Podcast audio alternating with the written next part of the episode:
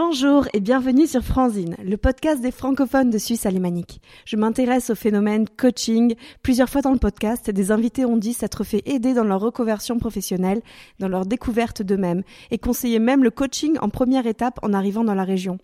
Parce que pour se réinventer, s'adapter, on doit sûrement d'abord savoir où on en est. J'en parle en profane, moi, et je préfère laisser la parole à l'une de ses coachs de langue française et vivant à Zurich. J'ai nommé Lou Dumont-Saint-Prié, ou Lou DSP pour faire rapide. Lou va évidemment évoquer sa formation en coaching, ainsi que les méthodes qu'elle emploie, pourquoi elle s'est tournée vers ce métier. Aussi, vous découvrirez le parcours de Lou jusqu'à Zurich, sa formation, son ancien job, l'Autriche, Suisse romande, encore un joli portrait d'une voisine dans le partage. Bonjour Lou. Bonjour Jenny. Bienvenue dans Franzine. Merci. Euh, Lou, si tu veux bien, on va déroger à la règle. D'habitude, je demande de présenter l'enfance euh, chronologique. Et là, on va commencer par parler de ton activité. Super. Donc, euh, est-ce que d'abord, tu peux nous présenter ton coaching, justement, sa particularité?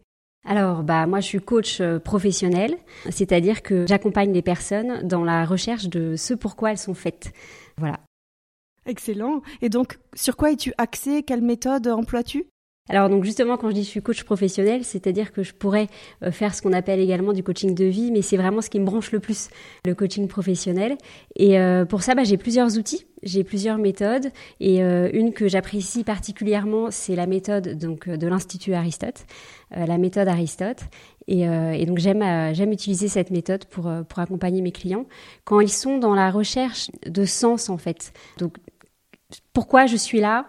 Je suis là pour faire quoi? En fait mhm. dans ma vie et donc je les aide, euh, je les accompagne ah, là-dedans. c'est intéressant le nom Aristote, hein, ça évoque euh, plein de choses grecs, oui.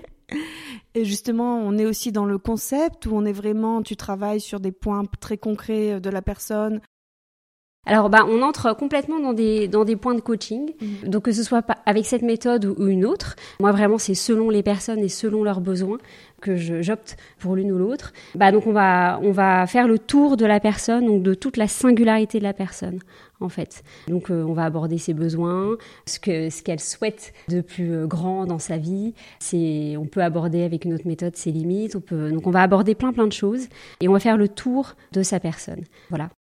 En fait, tu leur ouvres le champ de, de leurs possibles. Bah, c'est ce qu'on dit. On ouvre le champ des possibles. Et voilà. Et donc, la méthode Aristote, elle, a des particularités par rapport à d'autres que, mhm. que je pourrais développer après si tu, si tu me lances dessus. Vas-y, je t'en prie. je, je t'invite déjà. bah, en fait, donc, l'objet, euh, au final, c'est que le coaché arrive à, à savoir qui il est, mais dans toutes les facettes de, sa singularité. Et pour ça, on va tourner en fait, donc euh, à l'aide de plusieurs outils à chaque fois en fonction des thématiques que l'on aborde, on va tourner. Donc par exemple pour les besoins, on va utiliser plusieurs outils, puis on va tourner autour afin que la personne, euh, par elle-même, arrive à dégager ce qui fait sa spécificité par rapport au domaine abordé et par la suite en dégager plusieurs petits personnages talents. Donc là, c'est vraiment spécifique à la méthode Aristote. Et donc ces différents personnages vont être des facettes de la personne, donc de sa singularité à elle. Et donc chaque personnage euh, aura ses propres caractéristiques. Et l'objet ensuite, c'est de voir comment ces différentes facettes euh, interagissent les unes avec les autres pour pouvoir ensuite bah, prendre des décisions et savoir si ça colle à toutes les facettes. C'est intéressant, c'est vraiment dans le thème du développement personnel. Ah ben on est complètement dedans de toute façon dans, dans le coaching. Euh, moi, c'est ma vision du coaching. J'imagine qu'il y a certaines personnes qui se disent pourquoi j'aurais besoin d'un coaching? Alors c'est vrai qu'en ce moment, ma carrière est en pause. Ou alors je ne sais pas exactement dans quelle branche chercher à Zurich. On dit que pour trouver, pour décrocher un job dans sa branche, en arrivant pour un expat, il faut six mois quand on, ne vient pas déjà avec le job minimum, donc euh, ça peut être éprouvant. Mais justement, euh, est-ce que ces personnes qui pensent déjà se connaître pourraient aussi euh, bénéficier du coaching?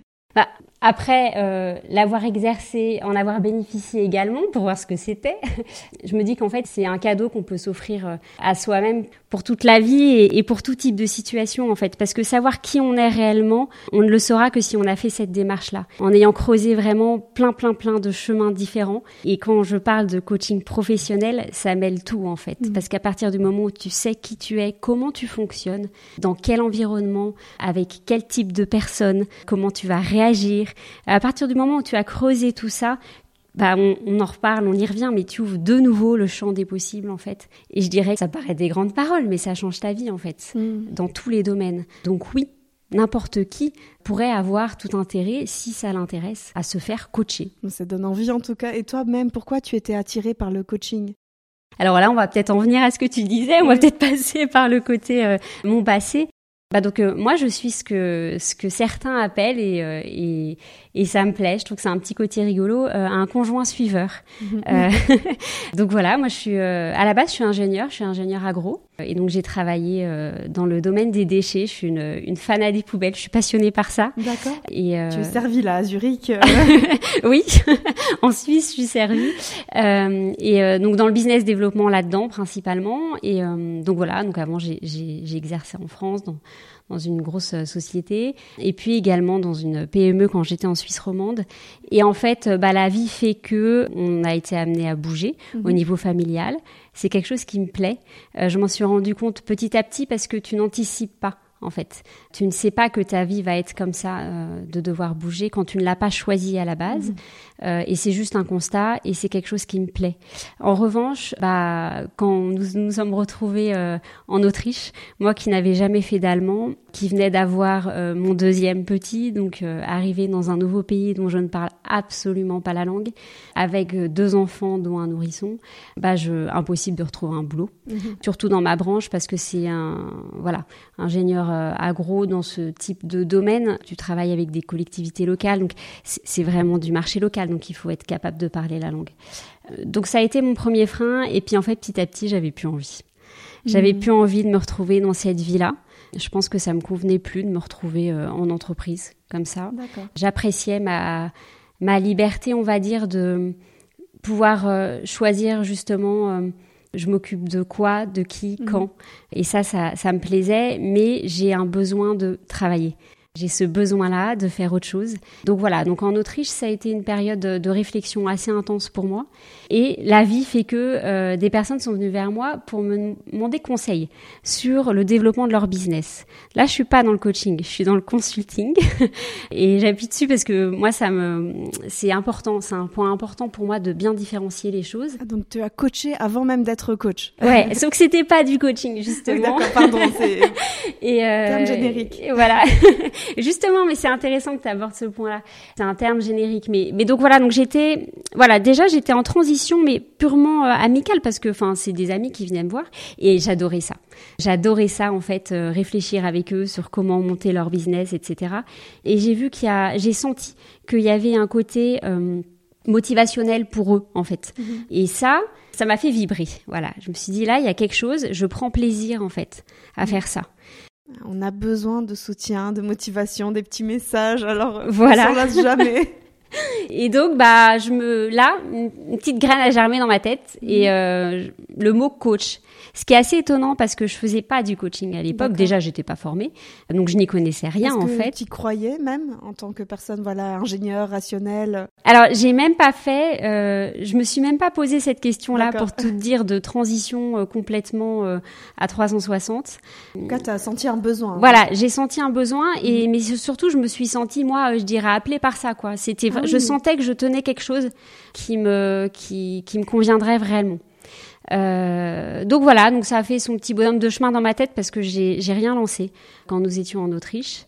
Et puis nous sommes revenus à Zurich. Alors d'abord, tu étais en Suisse romande, n'est-ce pas? Alors j'ai commencé par la Suisse romande. Ah, oui, ça. Ensuite, j'ai fait juste 11 petits mois à Zurich qui ont été euh, une transition pour passer en Autriche pendant presque trois ans. Voilà. J'imagine que c'est tout ton sentiment de sécurité que tu as dû réinventer en voyageant, en changeant justement cette optique euh, de dire je ne serai plus employé, je ne vais plus travailler pour une entreprise. Ouais, ça a été dû beaucoup travailler sur la sécurité, le. Bah, ça a été dur. Enfin, mhm. euh, me retrouver de nouveau euh, parce que j'avais j'avais eu du mal à retrouver un emploi en Suisse mhm. en arrivant en France. et les équivalences de diplômes sont pas évidentes. J'ai été d'ailleurs très étonnée par ça. Euh, je pensais vraiment que mon diplôme d'ingénieur euh, bac plus 5 en français euh, ne poserait aucun problème. Particulier à la Suisse aussi. Ouais. Et, donc voilà, donc j'avais eu du mal déjà à retrouver un boulot. Et donc là, voilà, le choix de qu'est-ce que je fais quoi. On a on a deux enfants. Est-ce que j'arriverai à travailler moi en tant que femme avec deux enfants sur Zurich? Parce que donc on venait d'arriver à Zurich. Et puis bah, je me suis dit que de toute façon non, mhm. j'y arriverais pas. Ce serait compliqué, disons.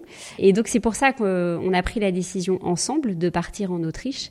Et ça me convenait tout à fait. Mais c'est vrai que le côté sécuritaire, de se dire, OK, je lâche de nouveau tout. Et voilà, pourquoi ensuite Est-ce que j'arriverai à me à retrouver quelque chose dans ma voie? Parce que je n'avais pas du tout songé à changer d'orientation. Absolument pas. Pour moi, c'était, on va dire, plié, comme on dit. Bah quoi. Oui, tu as fait des études poussées, etc. Tu as fait des études, hein. c'est pas pour rien. C'est un investissement aussi pour l'avenir. Donc... Euh. Voilà. Et j'aimais ce que je faisais. Mhm. Encore une fois, et c'est toujours le cas. Je garde un super tu pas souvenir. une mauvaise situation. Absolument pas. J'adorais ce que je faisais. Je, toi, le matin, je me réveillais super heureuse d'aller au boulot. Euh, et ça me gênait pas du tout de, de bosser le week-end si besoin. J'adorais ce que je faisais. Voilà, donc c'est... Juste une question par rapport aux régions, vu que tu as fait plusieurs pays là de la région. Où est-ce que tu as préféré vivre? Où est-ce que tu as senti euh, que tu pouvais le mieux te développer justement? Qu'est-ce qui a fait que voilà, tu es revenu à Zurich finalement alors que la première fois tu as senti un empêchement? Oui, alors je, je dirais que c'est Zurich. C'est Zurich, euh, je me sens chez moi à Zurich. Et pourtant, c'est pas là euh, où j'ai vécu le plus longtemps. Mais je me sens bien à Zurich. Je trouve que c'est une ville vraiment superbe. Et puis, on est un petit peu plus à l'étranger qu'en Suisse romande. et, euh, et, donc, j'aime, en fait, j'aime ce côté-là, e-, être à l'étranger. J'aime ça. J'aime me sentir dans une autre culture. Donc, c'est, probablement pour ça que je préfère Zurich que la Suisse romande. J'étais à Lausanne exactement. Voilà, l'Autriche est une expérience en fait euh, qui n'a pas été bonne pour nous, mais ça c'est au niveau euh, personnel. C'est un très très beau pays. L'hiver est rude et ça je m'y attendais pas. C'est quand même super à l'est. J'étais à Vienne. L'hiver est rude et long surtout. C'est très long. Et ça, ça c'est, bah, je sais aujourd'hui que c'est quelque chose qui me convient pas. Mmh. Voilà. Donc, euh, on peut comprendre. Mais je vais continuer un petit peu sur toi, du coup, et après on revient au coaching. Quels ingrédients de ta personnalité tu as aussi euh, découvert en premier grâce à cette formation? Alors, à ma formation de coaching? Oui. Dans tout ce processus de reconversion, qu'est-ce que tu as découvert sur toi? J'ai découvert que j'adorais apprendre, déjà. J'ai redécouvert ça. Et c'est vraiment... Euh, c'est un, besoin pour moi euh, d'apprendre, d'acquérir des nouvelles, connaissances. Et c'est ce que j'apprécie énormément dans, dans le coaching, parce que certes, tu fais une formation, donc euh, bah, selon les écoles, hein, plus ou moins longue et plus ou moins intense, qui te permet d'être coach, d'avoir un diplôme reconnu. Mais derrière, la déontologie du coaching fait que si tu y adhères, si tu adhères à cette déontologie, tu es dans une formation continue tout le mmh. temps. Et ça, ça me convient tout à fait. Euh, j'adore apprendre de nouvelles choses. Et pour moi, euh, bah, ça fonctionne comme ça dans la vie. En fait, tu apprends, tu apprends, tu apprends. Et, euh, et derrière, tu donnes ce que tu as reçu. Donc, Est-ce que tu peux me dire une des choses que tu as apprises dernièrement en coachant quelqu'un? Alors, je parlerai pas de mes, mes clients. Non, pas dans le détail, de toute manière, c'est anonyme, mais on aime bien les anecdotes. Bah, en fait, en, ce que j'ai, ce qui, ce que j'ai appris, surtout, c'est c'est pas dans la connaissance, dans une des connaissances du coaching, euh, c'est dans ce qu'on appelle la posture et dans nos points de vigilance en fait. Et c'est ce qui m'a marqué dernièrement, euh, c'est cet effet de transfert qu'il peut y avoir par rapport à une personnalité où finalement tu t'y retrouves, ça rebondit chez toi. Euh, et, euh, et, donc on, ce point de vigilance par rapport à notre posture de coach, qui est un grand mot dans le coaching, la mhm. posture en fait, bah ça vraiment c'est voilà, ça a été un très fort dernièrement de voir euh, systématiquement garder dans un petit coin de ta tête. Euh, ok, attention là. Pas de transfert. Voilà, pas de transfert. Là, voilà, là, euh, euh c'est pas ton histoire, c'est pas toi. Mhm. Euh, et donc garder, vraiment rester vigilant là-dessus. Euh, dernièrement, voilà. Et en fait, qu'est-ce que j'ai ta question me fait penser à qu'est-ce qu'on apprend en fait, qu'est-ce que tu as appris dernièrement avec euh, avec un, un coaché. Bah c'est surtout que j'apprendrai tout le temps en fait, et c'est génial, je reste dedans. C'est que tu tu reçois tellement en fait des autres personnes, d'autres façons de fonctionner que voilà, tu restes dans ce cycle, ce cycle sans fin d'apprentissage et ça c'est génial. Les petites anecdotes croustillantes, je vois bien ce que t'entends. Mais voilà, moi j'ai un devoir de confidentialité et, euh, et je pourrais pas malheureusement pas en parler. Bien entendu, pas de problème.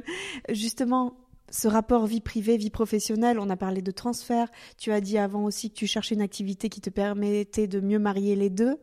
Comment tu gères ça aujourd'hui? Comment tu le vois? Est-ce que c'est vraiment possible de trouver une balance entre les deux? Quel a été ton secret à toi? Alors, bah, je dirais là, il y a deux points. Euh, il y a ma, ma profession, donc de coach, et il y a le point d'indépendant. Et c'est vraiment deux points différents. Ma profession me permet de pouvoir, parce que je fais en sorte de le conserver, de pouvoir gérer moi-même mes heures. J'ai du temps pour mes enfants, pour euh, leurs nombreuses semaines de vacances à gérer. et, ça, ça me convient tout à fait. À partir du moment, voilà, où tu es clair avec euh, avec tes prospects et que tu donnes euh, tes disponibilités à toi, je dirais tout est possible. Et ça, finalement, quand quelqu'un souhaite, en fait, un en coaching, le client vient vers toi, c'est pas toi qui mm. vas vers lui. À partir du moment où la personne vient vers toi, c'est qu'elle a envie de travailler avec toi, euh, elle a envie que tu l'accompagnes et donc euh, je dirais voilà, après il suffit de, de bien préciser comment on fonctionne. En revanche, par rapport au côté indépendant, et ça c'est tout un autre sujet, je dirais que développer sa société est pas si simple euh, au niveau temps. Et pour tout avouer, j'ai encore bossé dessus ce week-end parce qu'en fait, je dirais que là c'est du 24 sur 24 mm. parce qu'on y pense tout le temps. C'est tout le temps dans notre tête, rien n'est sûr. Et mais ça, c'est le statut d'indépendant. Il n'y a pas de coupure finalement. C'est le statut d'indépendant qui vaut ça. Et ça, je le découvre. Ça, je le découvre. les plus grands entrepreneurs le disent aussi. C'est leur bébé, c'est leur. Euh, voilà. Ils l'ont toujours dans un coin de leur tête. Voilà, parce que finalement, c'est nous, nous tout seuls. On est seuls à représenter notre entreprise.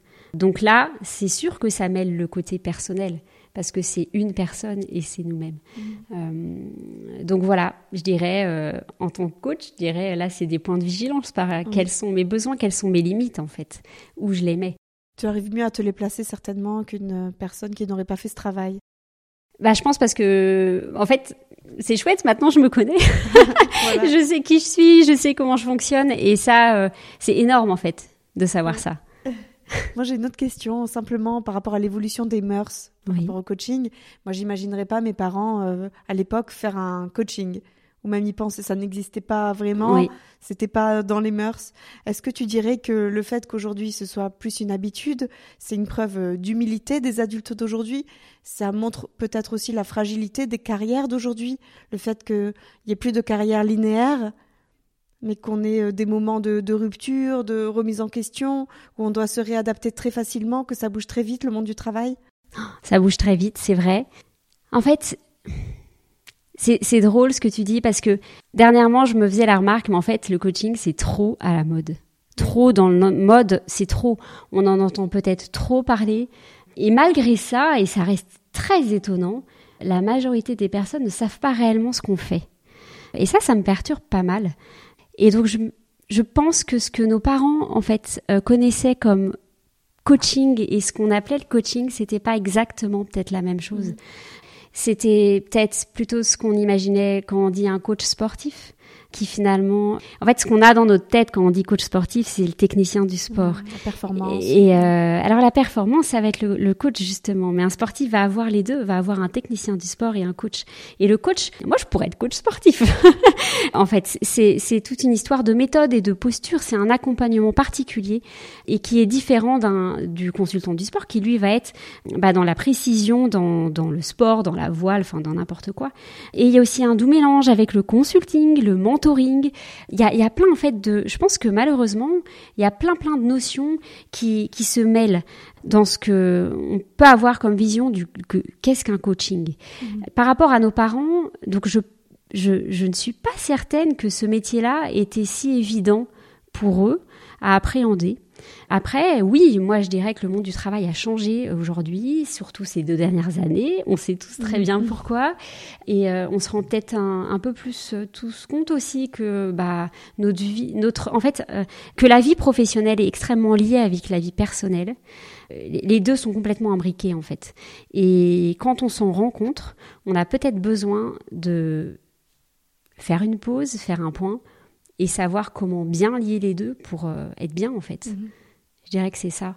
Et avant, c'était peut-être pas si évident que ça. Peut-être qu'avant, les choses aussi allaient moins vite. Je sais pas, là, moi, quand je vois les mails, il faut répondre dans cinq minutes. On n'a pas répondu cinq minutes après au mail, ou même au WhatsApp, en fait. Parce que le WhatsApp, maintenant, est entré dans les entreprises. Tu ne réponds pas au message cinq minutes après. C'est trop tard. Euh, avant, c'était peut-être pas si rapide. Donc, Je pense que le, les choses ont changé et aujourd'hui, et c'est super chouette, mm. on peut peut-être tout lier. Oui. Justement, est-ce que toi, tu as une bonne connaissance très fine du marché du travail dans la région pour mieux conseiller tes clients? Donc, euh, coach professionnel, j'imagine quand les dirigeants, tu leur fais découvrir ce qu'ils sont, mais aussi les possibilités concrètes. Alors là, j'adore tous les termes que tu as utilisés. Eh ben, je te dirais absolument pas. Ah, d'accord. Parce que je fais pas de outplacement, justement. Et je, et en fait, quand tu, tu dis en les dirigeant, bah non. Mhm. En fait, c'est pas mon job c'est pas mon job et ça je dirais que c'est plutôt du consulting oui. et donc voilà et il y a, y a certaines personnes et c'est super chouette qui font les deux et moi, je suis coach, je suis pas consultante et je fais pas donc de outplacement. Donc, euh, je te dirais que non. Après, moi, j'ai ma propre expérience euh, de française qui se retrouve dans un pays qui est étranger au sien, avec une langue différente, et ce que j'ai pu observer euh, par rapport au marché et par rapport à la Suisse, parce que on commence à la connaître, la Suisse. Quelle analyse as-tu sur ce monde du marché, sur ce marché suisse? Bah, qu'effectivement, c'est une autre culture en fait, et rien que le format des CV, par exemple, est complètement différent, et que bah, on arrive avec notre culture